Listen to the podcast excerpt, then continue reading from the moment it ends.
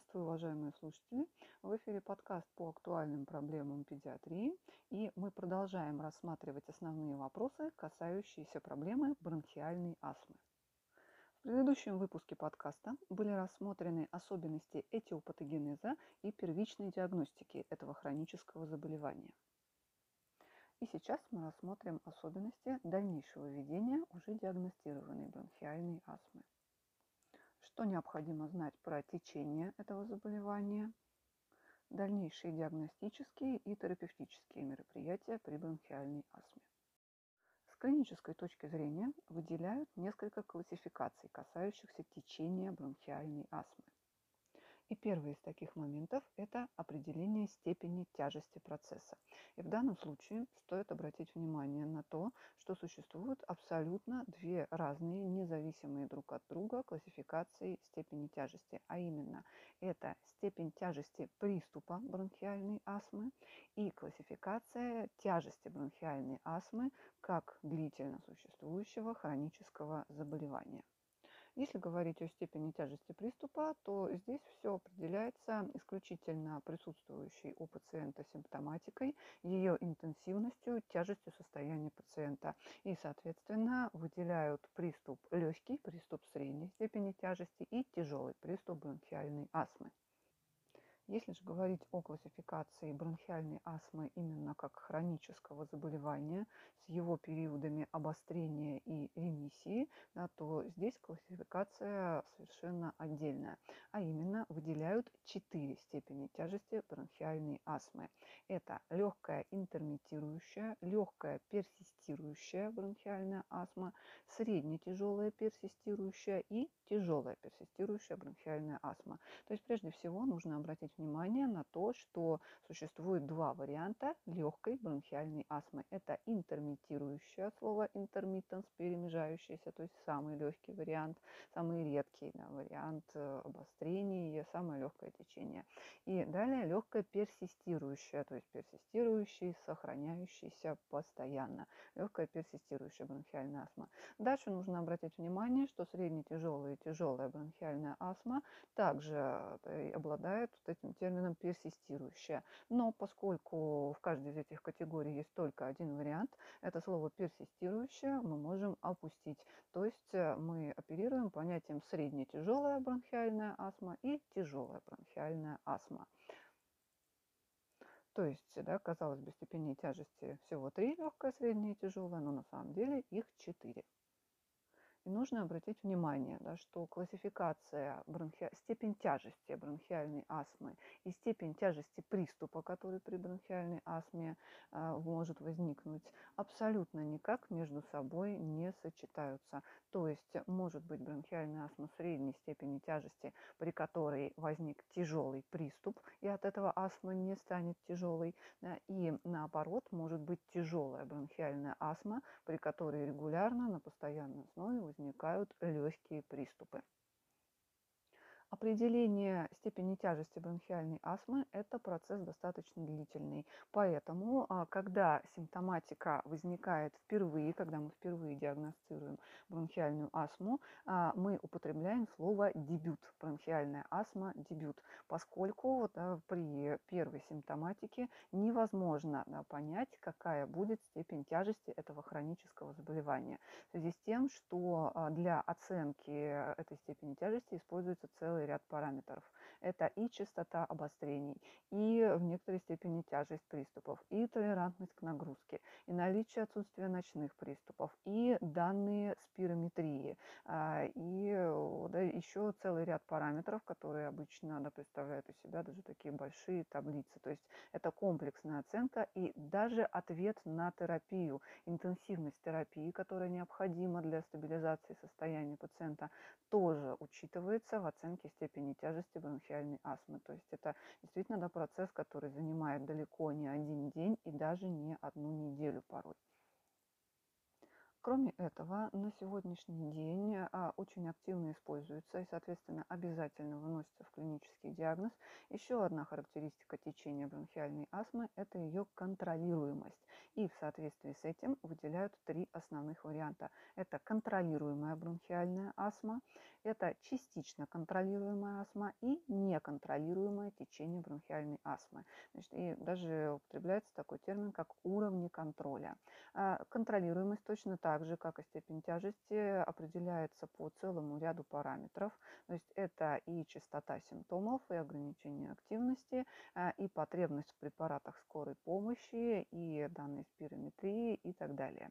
А, но да, ну, стоит обратить внимание, что, опять же, это абсолютно независимая характеристика от степени тяжести, полной зависимости у нее нету. То есть может быть, допустим, бронхиальная астма средней тяжести, но частично контролируемая да, и э, вполне полноценно контролируемая, э, да, там, хоть и с медикаментозной регулярной поддержкой, но э, вполне контролируемая тяжелая бронхиальная астма. Да, как бы вопрос в том, достигаем ли мы контроля. И еще одна характеристика, которую обязательно необходимо оценить, это то, о чем я уже вкратце упомянула, но сейчас э, более четко, э, что в течение бронхиальной астмы, как, э, собственно, классического хронического заболевания, существует два основных периода. Это период ремиссии и период обострения, который в данном случае называется приступный период. Стоит обратить внимание, что приступный период и непосредственно приступ бронхиальной астмы, когда резко ухудшается состояние пациента, это два разных понятия. Приступный период – это именно такой более широкий период нестабильности структур дыхательных путей. Соответственно, это период, э, в который а, максимально высока вероятность развития внезапных приступов. То есть приступный период может продолжаться достаточно долго, то есть ремиссии еще нужно достигнуть. Да, и периодически в этот приступный период могут возникать э, да, порой достаточно часто приступы. И, собственно, да, вся наша терапия направлена на стабилизацию э, ситуации, на достижение ремиссии. То есть ремиссия бронхиальной астмы – это не просто отсутствие вот этой активной обструкции, отсутствие э, активной симптоматики а, приступа бронхиальной астмы, а это отсутствие нестабильности, это стабилизация состояния структур дыхательных путей а, и отсутствие такой вот очень активной трепетной реакции на какие-то провоцирующие факторы. То есть это такое глобальное понятие э, ремиссия бронхиальной астмы. В соответствии со всем вышесказанным необходимо отметить, что же в итоге выносится в развернутый клинический диагноз, касающийся бронхиальной астмы. Значит, первое, мы указываем происхождение бронхиальной астмы, то есть бронхиальная астма атопическая или бронхиальная астма неатопическая. Далее мы отмечаем Отдельно, если это дебют, то есть бронхиальная астма, атопическая дебют. Если это не дебют, значит это слово не ставится. А, далее, если есть возможность, указывается степень тяжести бронхиальной астмы, то есть, допустим, легкая персистирующая. Далее указывается период, э, что на данный момент приступный период или же ремиссия. До этого возможно указать как раз вопрос контролируемости, то есть, допустим, бронхиальная астма, легкая персистирующая, частично контролируемая, приступный период – и если это приступный период, то необходимо далее указать степень тяжести приступа, то есть, допустим, приступ э, там, не знаю, средней степени тяжести. Таким образом ставится максимально полноценный развернутый клинический диагноз бронхиальной астмы. Следующий вопрос заключается в том, каким образом непосредственно на практике контролировать состояние пациента, с помощью каких диагностических мероприятий возможно отслеживать, какие, как э, проходит течение астмы, каково состояние дыхательных путей пациента. Причем, учитывая то, что ситуация может меняться достаточно динамично, в общем, да, внезапно происходить улучшение, важен также вопрос самоконтроля контроля, то есть чтобы пациент не только по просто каким-то субъективным ощущениям, но и по каким-то более четким параметрам мог осуществлять самоконтроль своего хронического заболевания. И самый главный метод диагностики, который нам в этом поможет, это небезызвестная пик-флоуметрия.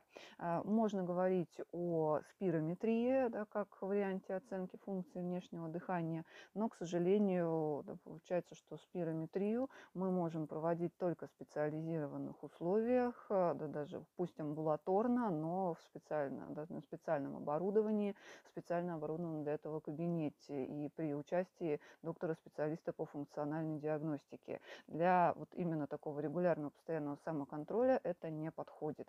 Соответственно, получается альтернатива а, – это да, значительно более простой формат э, определения всего одного параметра. Это исследование пик-флоуметрия, проводимое с помощью прибора пик-флоуметра. Но главный плюс этого исследования в том, что пациент может его провести абсолютно самостоятельно в домашних условиях в любой момент а, и да, получить вот этот вот важный для себя параметр, эту пиковую скорость выдоха. А, то, что альтернатива ОФ и В1 объема форсированного выдоха в первую секунду, измеряемого при спирометрии. То есть это параметры, которые четко указывают, объективно указывают состояние проходимости просвета бронхов. Вот эти вот литры в минуту. А, соответственно, каким же образом использовать эти параметры для контроля бронхиальной астмы? Необходимо параметры, которые получает э, для себя пациент, допустим, да, пациент сделал да, пик-флоуметрию, а, получил определенный параметр пиковой скорости выдоха, и чтобы ситуацию проконтролировать, а, свой имеющийся параметр пациенту необходимо с чем-то сравнить. И вот таким образом вот, вот подобные исследования можно проводить в динамике. И для того, чтобы было с чем сравнивать, на что-то ориентироваться, а, в течение длительного времени проводились многочисленные исследования, в конечном итоге разработаны, выявлены соответствующие нормы пиковой скорости выдоха или объема форсированного выдоха в первую секунду. То есть это абсолютно табличные величины, зависящие прежде всего от роста пациента. То есть есть специальные таблицы, да, в которых в зависимости от роста указывается, как какая э, пиковая скорость выдоха или ОФВ1 должна быть у здорового человека, как бы должна быть в норме при нормальной проходимости просвета дыхательных путей. Соответственно, вот с этой нормой человеку и необходимо сравнивать а, тот показатель, который он получает вот в данный конкретный момент, э, проверяя у себя этот параметр. И здесь необходимо учитывать э, единственное еще один момент то, что у многих людей, у целого ряда да, людей может быть личная индивидуальная норма она, вот этих показателей. Прежде всего, это относится к людям целого ряда профессий. Допустим, это спортсмены, да, особенно спортсмены, например, пловцы. То есть спортсмены, у которых да, их нагрузка, она подразумевает очень такую интенсивную форсированность дыхания, то есть получается тренированность дыхательных путей. То же самое можно сказать сказать, э, допустим, о людях такой творческой профессии, как музыкантах, особенно музыканты, играющие на духовых музыкальных инструментах. Сюда же можно отнести певцов, э, то есть, опять же, это форсированность дыхания, это интенсивная нагрузка на дыхательные пути. И в конечном итоге э, суть вот этой тренированности заключается в том, что дыхательные объемы у таких людей с течением времени увеличиваются. И получается, что их индивидуальная норма становится выше стандартной среднестатистической нормы. Точно такая же ситуация, как это не парадоксально, получается у пациентов с бронхиальной астмой. Связано это с периодической гипервоздушностью легочной ткани на фоне вот этих эпизодов э, бронхообструкции, э, с влиянием бронхорасширяющих э, и других препаратов. И в конечном итоге да, случается такая ситуация, что с течением времени у пациента, у человека с бронхиальной астмой постепенно начинает увеличиваться его индивидуальная норма. И на этот момент обязательно нужно обращать внимание и индивидуальную данную норму человека достаточно просто на самом деле выявить. Необходимо в э, как бы, идеальном состоянии, состоянии совершенно нормального самочувствия, в отсутствии приступа, просто в течение нескольких дней регулярно проводить э, себе пик-флоуметрию. И в конечном итоге за эти несколько дней можно узнать свой личный, индивидуальный, средний параметр пик-флоуметрии, который можно взять за норму и от этого параметра отталкиваться. Теперь возникает вопрос, как же систематизировать э, всю эту ситуацию с показателями. И для такой систематизации а, были разработаны, предложены и внедрены в широкую практику так называемая систематика зон контроля. То есть существует понятие зоны контроля бронхиальной астмы. Таких зон всего три. Зеленая, желтая и красная. И каковы же границы этих зон? Соответственно, э, зеленая, желтая и красная. Вопрос на ухудшение улучшение. Да, то есть э, зеленая – это самый лучший вариант, желтая зона – это хуже, красная зона – это самый худший вариант. А, и эти зоны измеряются просто соотношением насколько параметр пик-флоуметрии, да, насколько основной показатель у пациента отклонился от нормы. То есть нормальное значение мы принимаем за 100%, да, а дальше определяются зоны контроля. Соответственно, зеленая зона – это 100-80% от нормы. Желтая зона – это 80-60% от нормы показателя. И красная зона – это менее 60%. То есть все, что ниже, это красная зона. А, и в соответствии с этим да, пациент э, может проводить э, просто регулярный контроль собственного состояния. Это во-первых. Во-вторых, доктор, который а, да, ведет соответствующий клинический случай, также может в динамике оценивать ситуацию. Допустим, а, если применяется какой-нибудь новый формат терапии, если да, как-то что-то начинает пациента без беспокоить.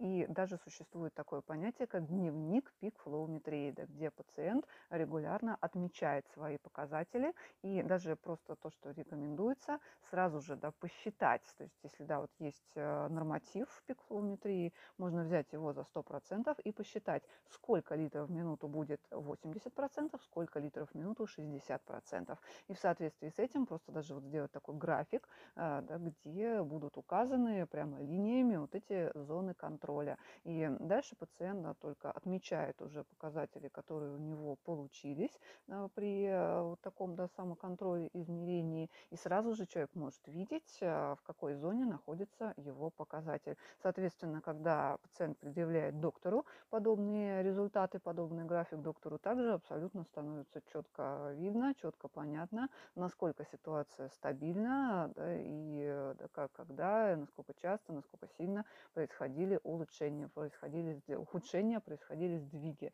на вот этого такого объективного показателя ситуации.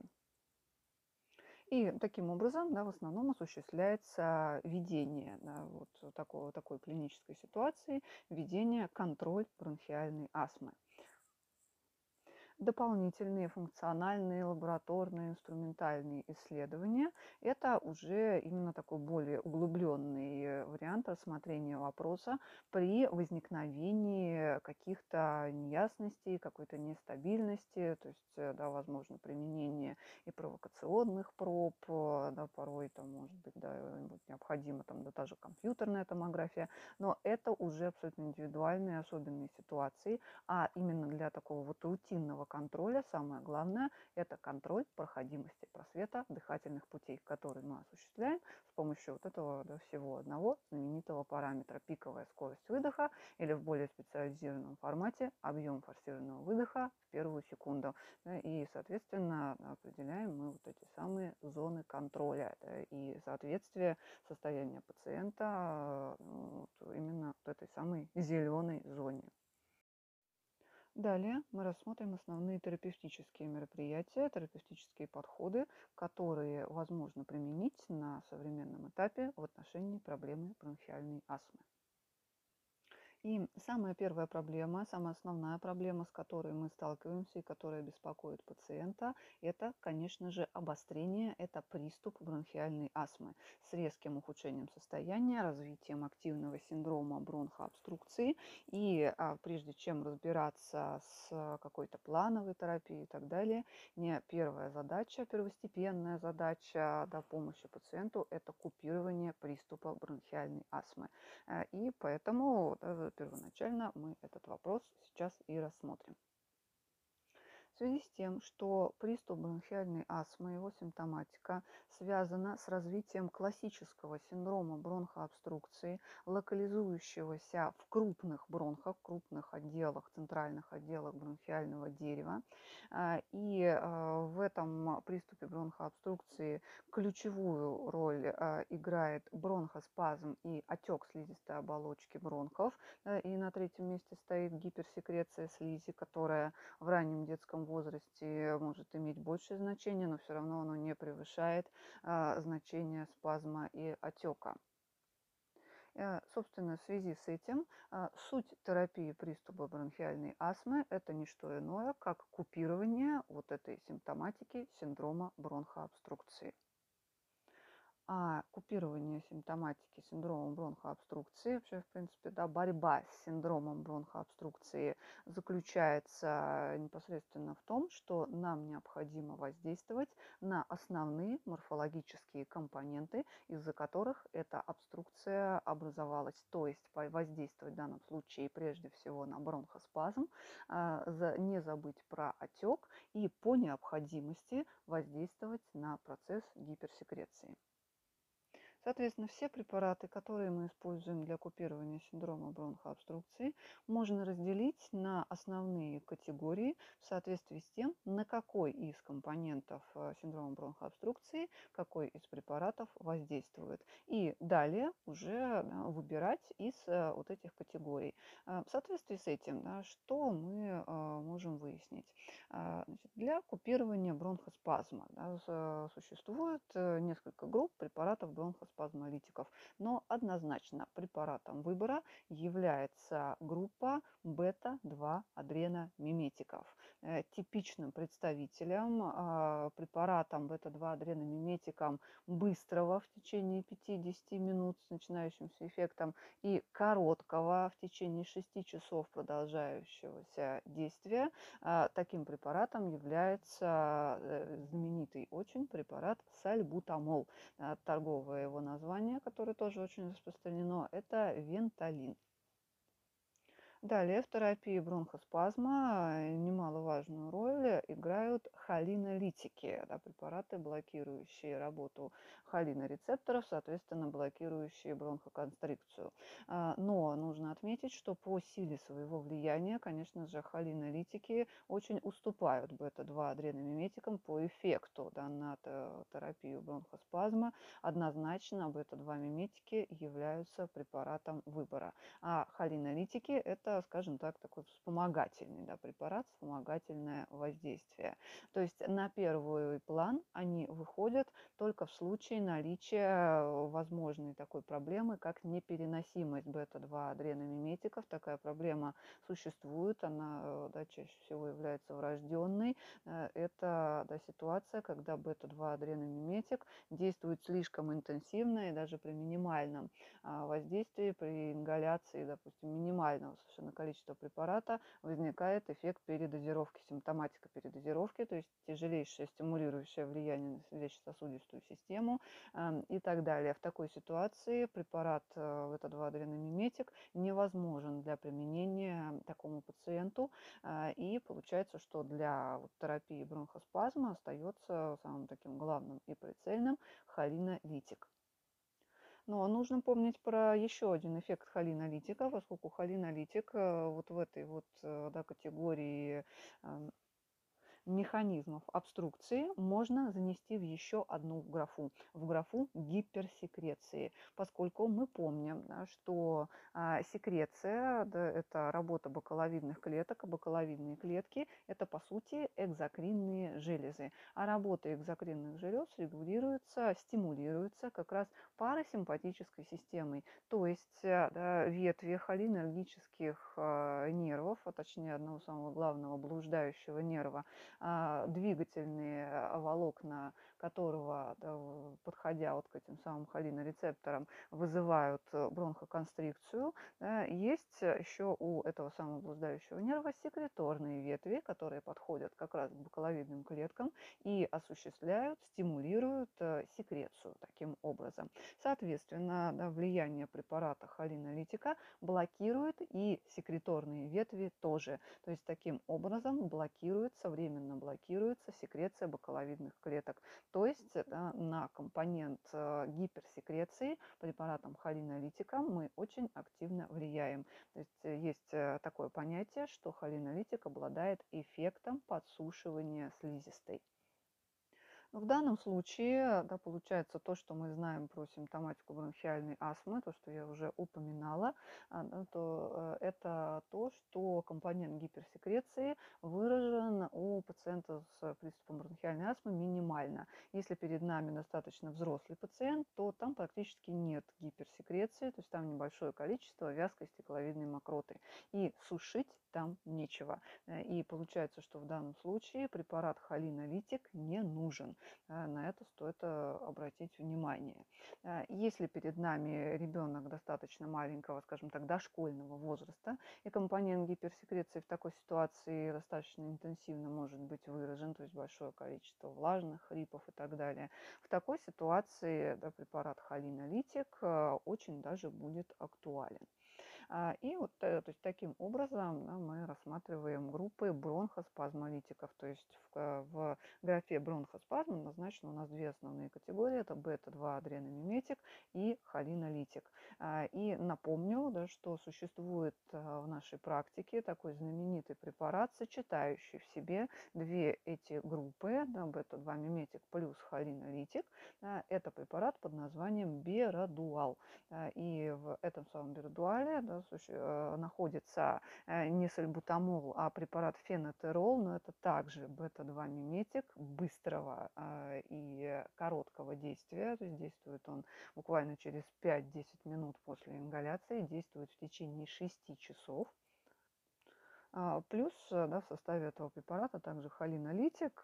И самый знаменитый холинолитик – это ипротропиум бромид или атровент. А, то есть таким образом мы заполнили две графы, мы выяснили, чем можно купировать бронхоспазм, чем можно по необходимости повлиять на гиперсекрецию. Остается вопрос отека.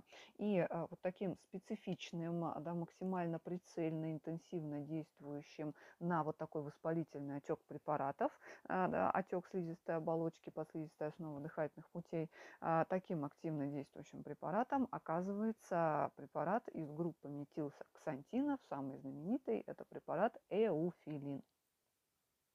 Таким образом, мы повлияли на все три основные компоненты синдрома бронхообструкции.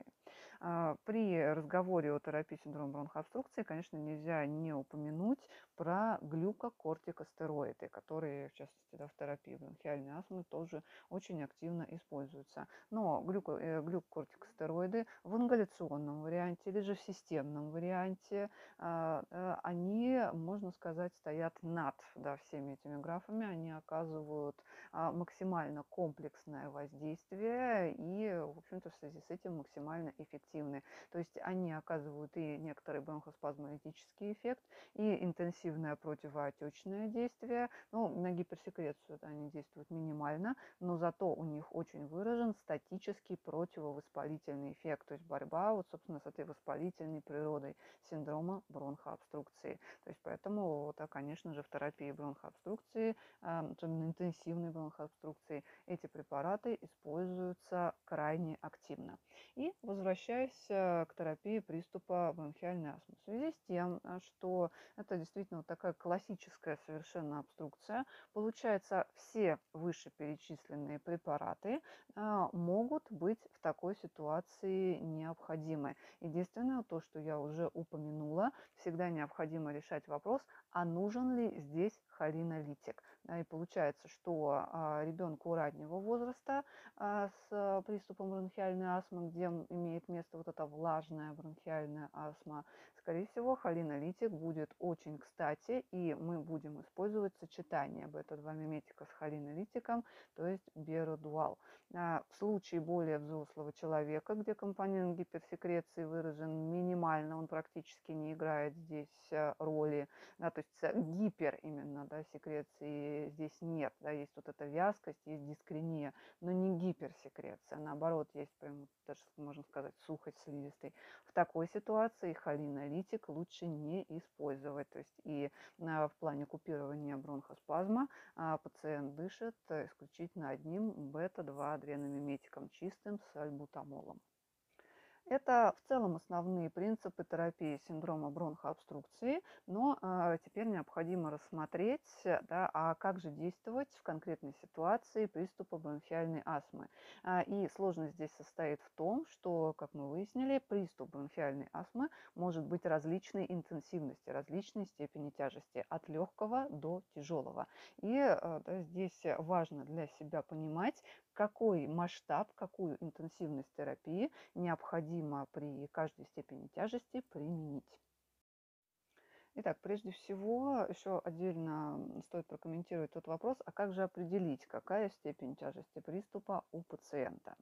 А, отчасти, конечно же, это определяется по общему состоянию, по выраженности симптомов, об этом сейчас я упомяну отдельно. Но самый главный да, объективный метод диагностики степени тяжести приступа опять сводится к определению показателя пиковой скорости выдоха или объема форсированного выдоха в первую секунду, потому что это самый объективный числовой показатель а, именно как бы а, качества проходимости просвета бронхов, не зависящий ни от переносимости гипоксии, ни от каких-то других субъективных ощущений, да, какой-то симптоматики, которая может э, какую-то небольшую путаницу да, внести, все-таки какова же степень тяжести.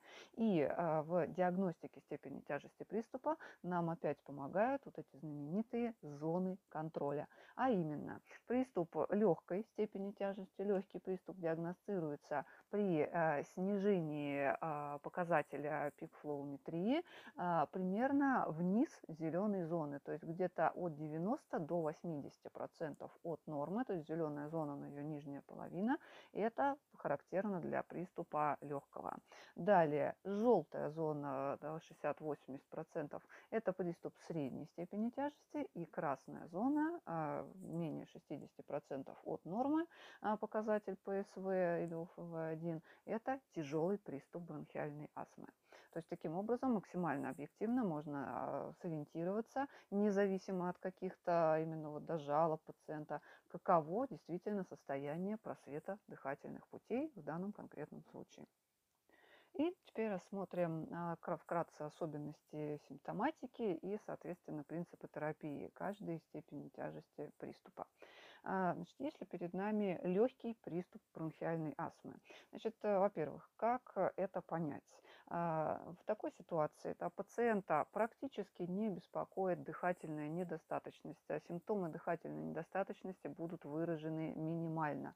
То есть это будет умеренная бледность, это будет снижение толерантности к физической нагрузке и однозначно не будет ни участия вспомогательной мускулатуры в акте дыхания, не будет э, а, ортопноя вынужденного положения, положения тела, э, не будет э, цианоза, то есть вот таких признаков выраженной да, дыхательной недостаточности, там ДН2-3, такого здесь не будет. То есть дыхательная недостаточность минимальная. В основном это сниженная толерантность к физической нагрузки.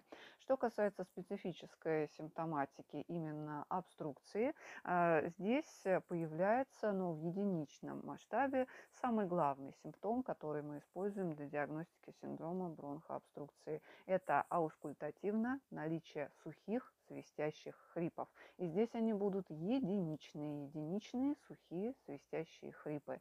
Да, то есть, э, и напомню, что с точки зрения как бы, пропедевтики, с точки зрения диагностики, когда мы слышим сухие свистящие хрипы, мы обязаны констатировать обструкцию, потому что не бывает свистящего звука без сужения просвета дыхательного пути. То есть э, раз есть свист, значит есть узость просвета, значит э, да, есть по сути синдром бронхообструкции. Значит, здесь да, эта симптоматика будет единичная. То есть другой да, симптоматики именно вот при физикальном обследовании вряд ли мы получим. А, то есть э, не будет явной бочкообразности грудной клетки, не будет дистантных свистящих хрипов и вряд ли даже будет коробочный, явный коробочный оттенок перкуторного тона, хотя а, тенденция к этому, конечно, можно да, ее наблюдать наблюдать. И что же делать в такой ситуации? Прежде всего, необходимо понимать, что приступ легкой степени тяжести, легкий приступ бронхиальной астмы не является показанием для госпитализации пациента. И более того, э, зная порядок действий, пациент с подобным приступом может справиться самостоятельно. И что же делать? А, в данном случае проблема обусловлена прежде всего развитием бронхоспазма. Здесь практически нет еще отека. А, поэтому препаратом выбора однозначно является бронхоспазмолитик, то есть прежде всего бета-2-адреномиметик сальбутамол. Технически пациент э, вполне может его применить формате, да, в форме выпуска дозированного ингалятора. То есть не обязательно да, применять э, препарат в формате раствора и применять его через небулайзер. А, то есть если такая возможность есть, конечно, можно это сделать, но вполне оптимально показано применение препарата в форме дозированного ингалятора. И необходима определенная последовательность действий. Необходимо выполнить сначала два толчка из дозированного ингалятора, две дозы, через 20 минут еще одну дозу и через 20 минут еще одну. То есть и э, как дальше мы пишем, а, то есть такое вот да, как бы назначение, да, что при приступе что необходимо сделать пациенту? Необходимо сделать вот такой вот порядок действий. То есть два толчка, да, две ингаляции с, э, из дозированного ингалятора, через 20 минут еще один, через 20 минут еще один. И дальше мы пишем, что не более 3-4 толчков в течение часа. Это уже много, это, скажем так, такая доза насыщения. И в течение часа подобная манипуляция должна улучшить состояние пациента. Если этого не произошло, то следующая рекомендация, что при отсутствии эффекта вызов неотложной помощи. И это все, что необходимо для купирования легкого приступа бронхиальной астмы. То есть даже применение, допустим, глюкокортикоидов, здесь э, в нем абсолютно никакой необходимости нету. С легким приступом бронхиальной астмы, с этим развивающимся бронхоспазмом, максимально успешно справится бронхоспазмолитик.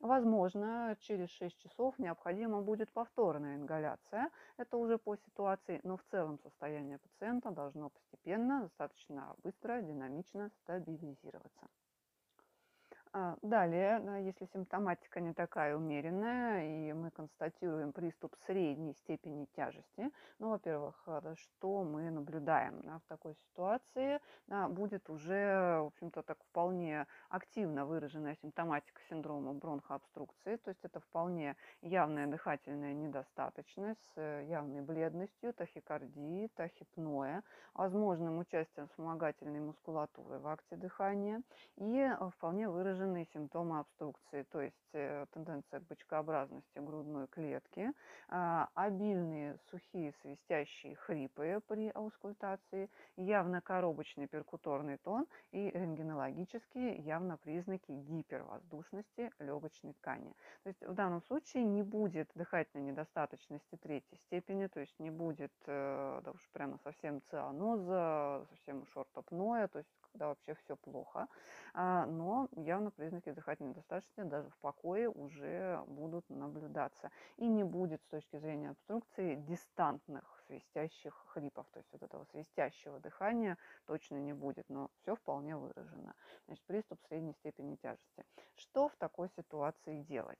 Значит, э, во-первых, для терапии бронхоспазма точно так же да, мы используем бета-2-миметик.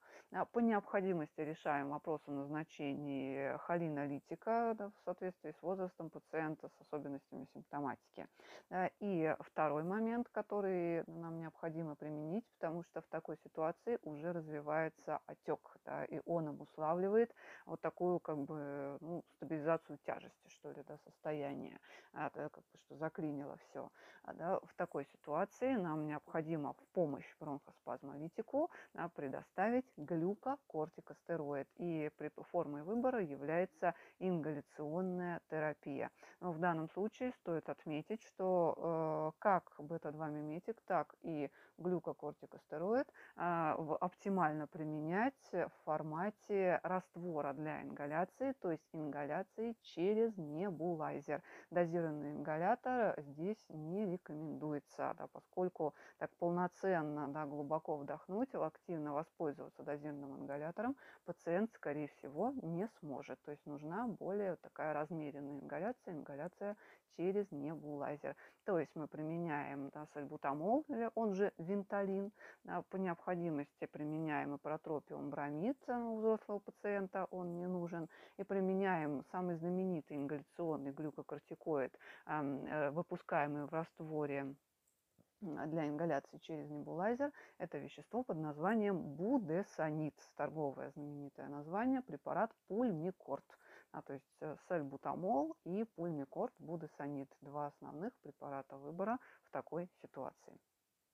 А, при а, да, приступе средней степени тяжести, ну, когда, допустим, ситуация очень нестабильна, а, возможно более активная тактика действий, а именно хотя бы однократное применение системного глюкокортикоида. То есть здесь мы берем уже не будесонид, а знаменитый всеми любимый преднизолон. Преднизолон в стандартной дозировке 2 мг на килограмм. И возвращаясь к будесониду, да, будесонид для экстренной терапии, для, в частности терапии, терапии приступа бронхиальной астмы используется в высоких дозах. Для взрослого человека это 1000 микрограмм в сутки. Для ребенка, скажем так, школьного возраста э, это будет раннего школьного возраста, то есть где-то да, там, от там, ну, скажем так, от 5, там, 5 7, 8 лет, а, это будет 500 микрограмм в сутки. И для ребенка совсем маленького, да, там, допустим, в районе года, это будет 250 микрограмм в сутки. И а, эту ингаляцию рекомендуется, да, эту дозу разделить на две ингаляции, на два приема. То есть, соответственно, совсем маленький ребенок дышит будесонидом 125 а, микрограмм два раза в сутки. Ребенок маленький, но не очень, 250 в сутки, и ребенок э, постарше и дальше уже взрослый человек а, дышит 500 микрограмм будесонида в сутки. То есть вот, вот таким образом да, э, так, такова необходимая интенсивность э, терапии приступа средней степени тяжести. То есть по необходимости для максимально активной стабилизации мы используем а, системный глюкокортикоид в парентеральном применении, да, буквально внутривенно мы вводим преднизолон из расчета 1-2 мг на килограмм, разовая доза и а, при э, явном улучшении ситуации мы переходим на стандартную ингаляционную терапию сочетание бета-2-миметика, бронхоспазмолитика и ингаляционного глюкокортикостероида. Далее, что делать, если мы имеем дело с тяжелым приступом бронхиальной астмы? А, терапия бронхоспазмолитиками, прежде всего, с альбутамолом, венталином через небулайзер, она остается актуальной. То есть подобные ингаляции 4 раза в сутки э, в соответствии с длительностью действия сальбутамола в течение 6 часов мы их назначаем. Но а, противоотечная, противовоспалительная статическая терапия в данном случае должна быть максимально интенсивной. А именно мы применяем инфузионную терапию, а, парентеральную терапию, сочетание преднизолона в дозе 2 мг на килограмм, это одна капельница, и вторая капельница – это противоотечным действием обладающий эуфилин. И запомните, пожалуйста, да, что нужно абсолютно четко знать а, схему дозирования эуфилина. а именно разовая доза эуфилина для парентерального введения ребенку это 4-6 мг на килограмм. Это разовая доза и не больше. 4-6 мг на килограмм. А, эуфилин, собственно, так же, как и преднизолон, действует примерно 6 часов. А, соответственно, а, суточное применение эуфилина – это возможные 4 капельницы каждые 6 часов. Соответственно, максимальная суточная доза эуфилина – это 24 мг на килограмм. 4-6 мг на килограмм разовая доза и в сутки не более 24 мг на килограмм. Такова педиатрическая норма назначения эуфилина. Это препарат достаточно опасный, поэтому к его дозированию нужно относиться максимально четко и максимально подробно. И а, еще одно есть э, техническое замечание, что препарат обладающий очень узким терапевтическим коридором, он требует очень осторожного введения, а именно препарат нужно максимально развести. И в идеале максимально медленное его введение капельницу нужно ставить на вот эти 6 часов. То есть очень медленно, в течение 6 часов эуфилин должен капать. То есть как обычно мы поступаем? Мы очень мы быстро, практически струйно вводим преднизолон, необходимую дозировку, и далее на максимально возможное количество времени а, ставим капельницу с эуфилином. В идеале с использованием инфузомата, да, где можно выставить скорость его введения. То есть получается, что идеально, безопасно введение неофилина со скоростью 1 мг на килограмм в час. И таким образом осуществляется терапия тяжелого приступа бронхиальной астмы. То есть ингаляционная терапия – это все равно бронхоспазмолитик, и необходима да, поддержка инфузионной системной терапии, системный глюкокортикоид плюс метилксантины и уфилин. В этом суть терапии тяжелого приступа бронхиальной астмы. Естественно, при улучшении состояния пациента а, мы отменяем а, инфузионную парентеральную терапию и переходим на ингаляционное применение глюкокортикостероида. То есть таким образом осуществляется терапия приступа бронхиальной астмы различной степени тяжести. Отдельной проблемой при обострении бронхиальной астмы является такое состояние, как астматический статус. Это особо тяжелая ситуация. В некоторых источниках она рассматривается как осложнение, но это не совсем осложнение все-таки приступа бронхиальной астмы. Это самый тяжелый вариант э, течения такого обострения. Значит, и в чем же суть бронхиальной астмы, суть э, астматического статуса? Это точно такая же обструкция, да, но имеющая очень важную морфологическую особенность. А главной морфологической особенностью астматического статуса является то, что э, в таком состоянии у пациента в дыхательных путях перестают функционировать бета-2 адренорецепторы. То есть перестает происходить активная бронходилатация. А, эти рецепторы становятся рефрактерными. А, происходит это либо в результате передозировки бета-2 адреномиметиком, на что нужно обратить внимание, ятрогенная причина, а, либо в результате продолжающегося очень интенсивного воздействия провоцирующего фактора, допустим, аллергена. То есть когда уже просто зашкалило вот это стимулирующее влияние со стороны механизма развития да, обострения приступа бронхиальной астмы, вот этой, вот этой гиперреактивности. То есть рецепторы да, отключились. И это главная проблема, главное отличие астматического статуса от обычного приступа бронхиальной астмы. А, и с точки зрения клиники выделяют три степени тяжести астматического статуса.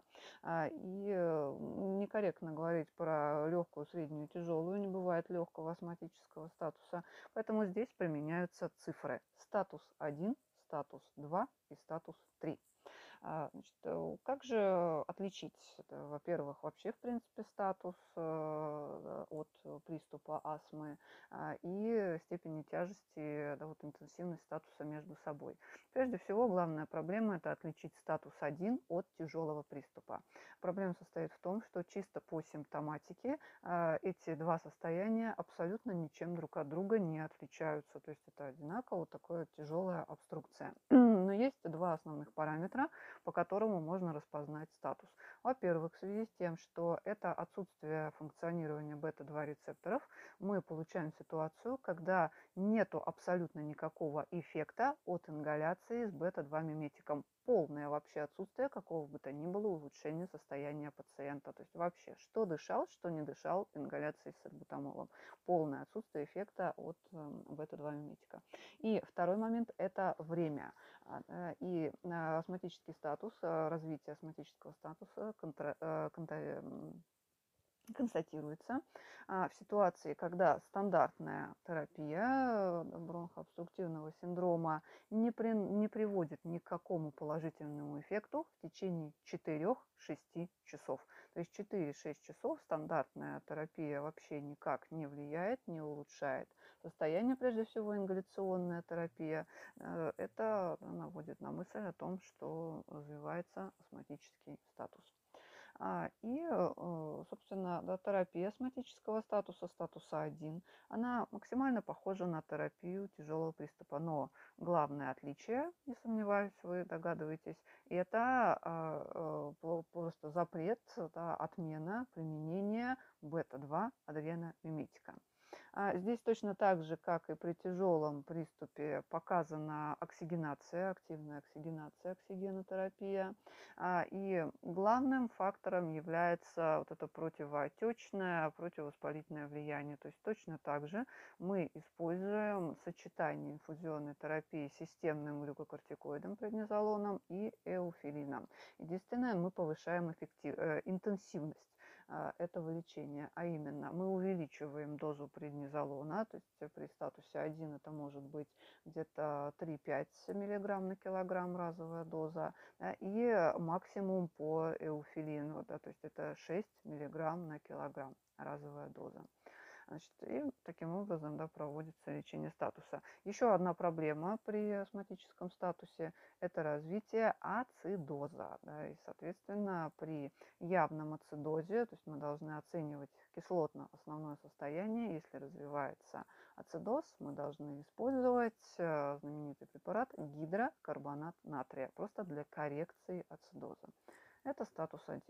А, что такое статус 2? Статус 2 еще называют немое легкое, участки немого легкого. Это ускультативная картина, то есть появляются области, где дыхание вообще не проводится, то есть произошла полная обтурация просвета дыхательных путей в этой области просвета бронхов. Соответственно, да, появляющиеся участки немого легкого – это статус 2. А мероприятия в такой ситуации все те же, а, но опять же увеличивается их э, интенсивность. А, то есть, э, мы опять же берем по максимуму эуфилин и еще больше можем увеличить дозировку преднизолона. То есть э, да, здесь уже да, там, рассматривается а, там 5-7 миллиграмм на килограмм. То есть, в принципе, да, действия абсолютно похожи на, на статус 1, но интенсивность их максимальна. И статус 3, самый тяжелый вариант состояния, он еще называется гипоксическая кома. То есть это все это утрата сознания, утрата постепенная рефлексов, э, то есть по сути, человек задохнулся. И в такой ситуации показан перевод на ИВЛ, но нужно обязательно обратить внимание, что ИВЛ – это не метод лечения в данном случае, однозначно не первостепенный, потому что нетрудно понять, что ИВЛ будет дуть просто в тупик, да, в обтурированные бронхи. Поэтому самое главное – это опять вот эта максимально активная противоотечная терапия. И что здесь можно сделать? Э, преднизолон мы вводим в такой ситуации в дозировке 10-15 мг на килограмм на раз. И а, эуфилин в данном случае допустимо ввести с максимальной скоростью. То есть от дозировки мы не отступаем. Это все равно будет 6 мг на килограмм для ребенка. Но официально эуфилин можно ввести за 15 минут. Это максимальная такая ударность его воздействия. Таким образом проводится борьба с астматическим статусом. И в целом а, это и есть э, основные принципы, основные методы терапевтического воздействия, терапевтических мероприятий в периоде обострения бронхиальной астмы в случае развития приступа бронхиальной астмы различной интенсивности, а также в случае развития астматического статуса. Теперь необходимо поговорить о том, какие же а, терапевтические методы применяются для планового лечения бронхиальной астмы, для терапии бронхиальной астмы как ну, такого хронического заболевания да, для стабилизации состояния, глобальной стабилизации состояния пациента. И, собственно, суть этого разговора да, называется базисная терапия бронхиальной астмы чем она на современном этапе заключается, что она из себя представляет. Прежде всего, основная цель базисной такой плановой терапии э, – это противорецидивная терапия. То есть обычно она назначается после купирования приступа на бронхиальной астмы и направлена на то, чтобы да, далее да, возникла стабилизация структур дыхательных путей, стабилизация вот именно как бы патогенетического процесса, а, и в дальнейшем по возможности вообще приступы не возникали, чтобы бронхиальная, то есть это достижение полной ремиссии бронхиальной астмы, да, противорецидивная вот такая плановая э, терапия, да, в этом суть слова базисная. Базисная терапия длительная, э, она именно такое постепенное да, плановое воздействие. И в чем же суть этой длительности? Минимальный срок, э, даже вот первоначальная базисная терапия бронхиальной астмы, которая назначается, это срок три месяца. То есть даже самый какой-то минимальный такой, да, минимальный по интенсивности препарат да, в случае назначения базисной терапии бронхиальной астмы назначается в полной дозе на три месяца. После трехмесячного применения, в случае, если все стабильно, ситуация полностью стабилизировалась, нормализовалась, а, можно начать уходить с этой базисной терапии, а именно в большинстве случаев постепенно снижать дозировку препарата а, и э, в конечном итоге его отменять, постоянно наблюдая за состоянием пациента, контролируя состояние его дыхательных путей. А, есть некоторые препараты, которые можно отменить сразу да, по истечении вот этого да, как бы базового срока терапии, но их немного. То есть в этом как бы основная суть, основной принцип базисной терапии, да, зачем и каким образом она проводится. Теперь необходимо обсудить, какие же препараты на современном этапе а, используются для проведения базисной терапии. То есть хочу обратить ваше внимание, что в подавляющем большинстве случаев а, эти препараты, а, они кардинально отличаются. Это совершенно другие группы препаратов, не такие, как используются для терапии синдрома бронхообструкции, терапии приступа бронхиальной астмы. Это совершенно отдельно стоящая категория препаратов. И что же это за группы? А, все препараты, используемые для базисной терапии можно поделить на две основные категории. Это негормональные препараты, и эта категория включает в себя несколько групп, а, и гормональные препараты для базисной терапии. И здесь мы встречаем уже небезызвестные нам а, ингаляционные глюкокортикостероиды.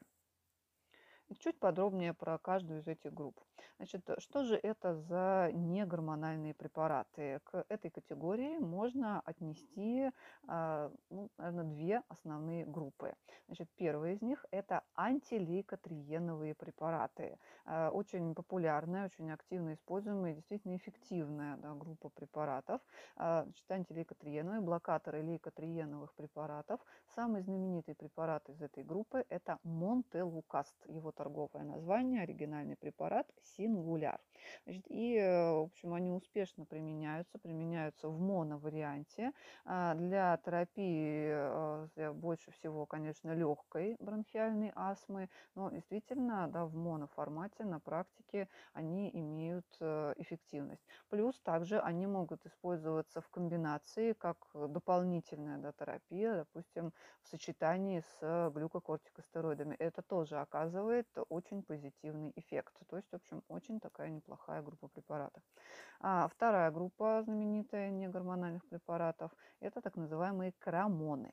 акромодные, стабилизаторы мембраны тучных клеток. И здесь есть два самых знаменитых препарата. Это кромогликат натрия и метакромил натрия. Группа не очень популярная, не, не особо часто она назначается, есть у них свои минусы, но это полностью их не отменяет, то есть нужно знать, что они такие есть. Точно так же они используются при умеренном течении, чаще всего легком течении бронхиальной астмы, могут использоваться в моноварианте, но по ряду параметров а, антилейкотриеновым они проигрывают, но они существуют. Так, и другая категория – это глюкокортикостероиды. Это, наверное, самая знаменитая, самая часто используемая а, группа препаратов для базисной терапии бронхиальной астмы. Значит, и препаратов здесь очень много. Эти все препараты выпускаются в формате дозированного ингалятора, потому что просто да, это такой плановый вопрос. Пациент совершенно спокойно может пользоваться дозированным ингалятором, тем более в сочетании со спейсером. Да, дозированный ингалятор плюс спейсер а, и да, вот эта вот колба да, специальная, к которой подключается дозированный ингалятор. Таким образом, дозированный ингалятор может использоваться уже аж с двухлетнего возраста. Так вот, ингаляционные глюкокортикоиды для базисной терапии, да, сейчас очень да, широкий спектр молекул а, да, и, соответственно, систематика дозировок, а, которые используются для терапии, а, да, базисной терапии а, бронхиальной астмы. Также отдельно стоит отметить, что существует э, специальная группа, это комбинированные препараты, а именно это сочетание ингаляционного глюкокортикоида с бета-2 адреномиметиком. И используются такие комбинированные препараты, это также дозированные ингаляторы, дозированные порошковые ингаляторы, а, в той ситуации, когда пациенту нужна постоянная полная бронхорасширяющая поддержка, а, да, даже на фоне базисной терапии. А, и, наверное, самые знаменитые да, препараты – это сиритит и симбикорт. И, опять же, да, используются разные молекулы гормонов, то есть это и будесонид, и бекламетазон, такой очень самый знаменитый, самый давно используемый гормон, и флутиказон, и маметазон, то есть гормоны очень разные, это как моновариант, так и комбинация. Значит, а что касается бета-2 миметиков, которые используются в комбинированных препаратах, это в основном препараты бета-2 адреномиметики пролонгированного действия. В чем суть их пролонгированности? В том, что в отличие от короткодействующих, таких как сальбутамол, они действуют в течение 10-12 часов. А, соответственно, подобные ингаляции можно применять два раза в сутки, что очень удобно для пациента. Так, значит, есть у нас вот такие группы, да, то есть не гормональные препараты, э, ингаляционные глюкортикоиды плюс комбини, комбинация ингаляционного глюкокортикоида а, с бета-2 миметиком. Это препараты такой стандартной классической базисной терапии бронхиальной астмы.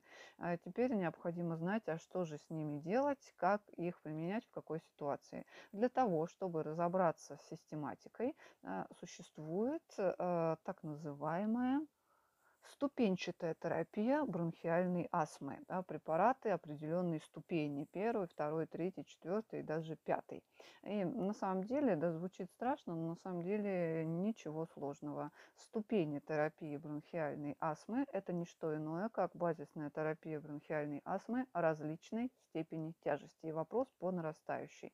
Главная особенность состоит в том, что терапия первой ступени или а, порой ее могут в ряде классификаций назвать нулевой ступенью, а, особенность состоит в том, что терапия легкой интермитирующей бронхиальной астмы не требует назначения базисной терапии. То есть в случае легкой интермитирующей бронхиальной астмы с крайне редкими приступами а, мы используем только терапию купирования приступа. Базисная терапия не нужна.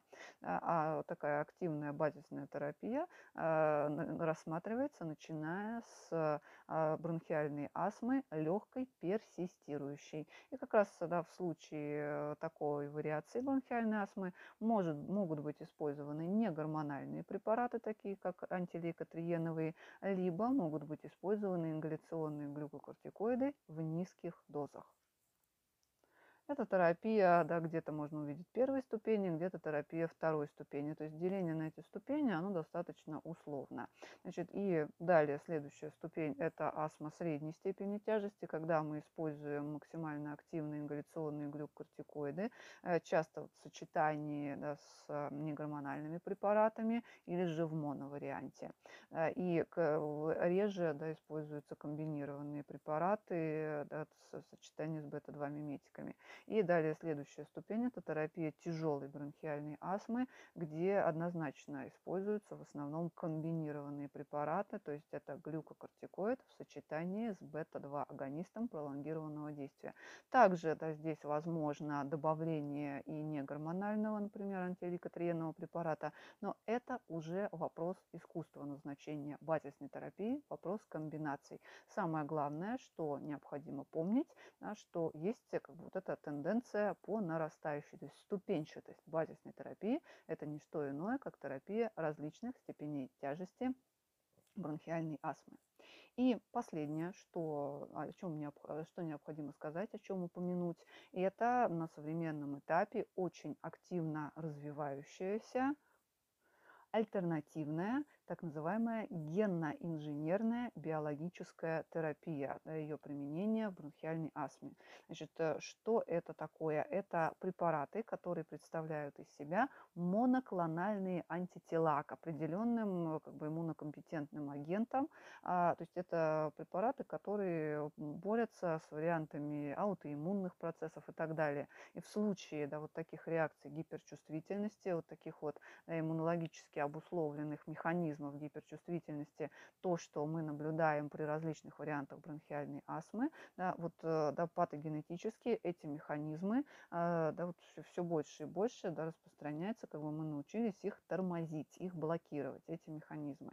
И самый первый вот подобный альтернативный препарат, который применяется для терапии тяжелой бронхиальной астмы и вообще, в принципе, да, вот э, терапия вот такая генно-инженерная терапия, основанная как раз на молекулярных особенностях э, механизма течения бронхиальной астмы. Да, а, э, главный, самый актуальный вопрос, актуальная область ее применения – это терапия тяжелой бронхиальной астмы.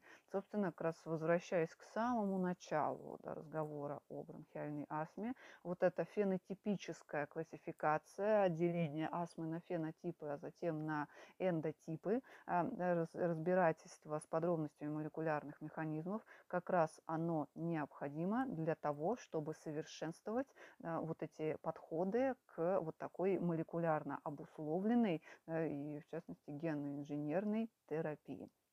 Значит, что же на сегодняшний день а, мы имеем? Значит, самый такой знаменитый, давно существующий препарат – это препарат э, моноклональных антител против иммуноглобулина Е. Препарат, применяемый при атопической бронхиальной астме.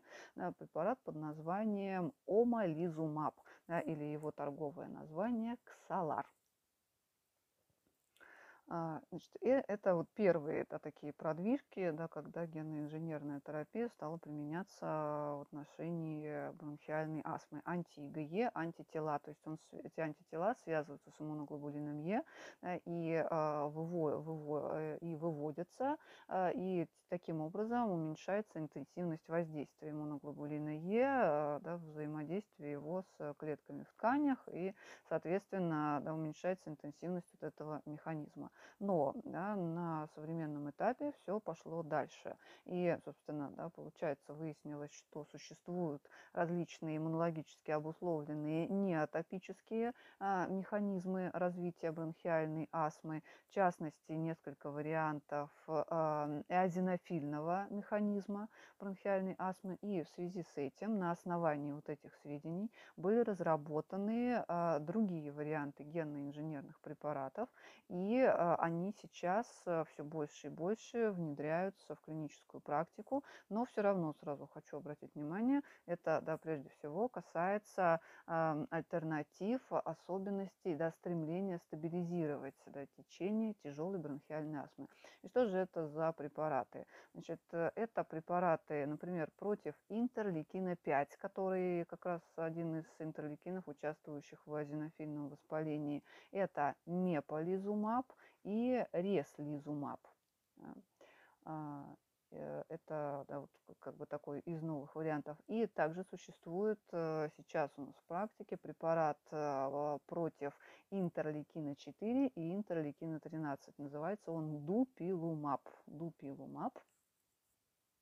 И суть этих препаратов в том, что э, они, блокируя вот эти да, медиаторы, вот эти интерлейкины да, соответствующие, они блокируют эозинофильное воспаление. Да, и то есть это не только да, атопический процесс, это, это совершенно отдельно стоящие механизмы развития бронхиальной астмы. И тем самым на патогенетическом уровне останавливается вот этот механизм процесса воспаления, и тем самым ситуация стабилизируется. То есть это действительно действительно такой инновационный подход, который сейчас все больше и больше развивается, находятся все новые и новые подробности, а, да, и все более и более совершенствуется да, подобный подход к терапии. Но хочу подчеркнуть да, то, что а, вот эта такая альтернативная генно-инженерная да, особенная терапия, она ни в коем случае не отменяет стандартную классическую базисную терапию бронхиальной астмы, тем более в случае вопроса тяжелого тяжелой бронхиальной астмы.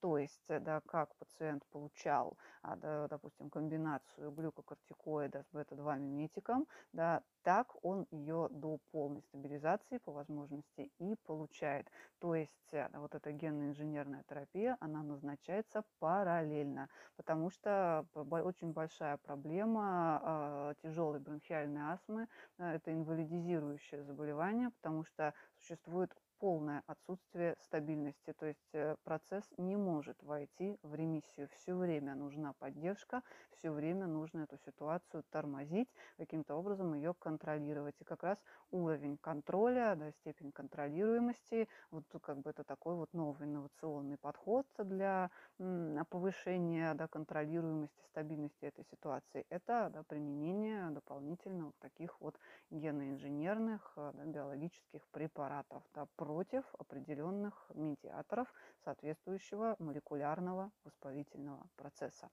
Собственно, в этом суть базисной терапии бронхиальной астмы. И э, это те основные моменты, которые мне хотелось бы упомянуть э, в отношении проблемы диагностики и а, подходов к терапии такого в общем, распространенного и актуального хронического заболевания, как бронхиальная астма. И на этом наша беседа завершается. Большое спасибо за внимание. Оставайтесь с нами.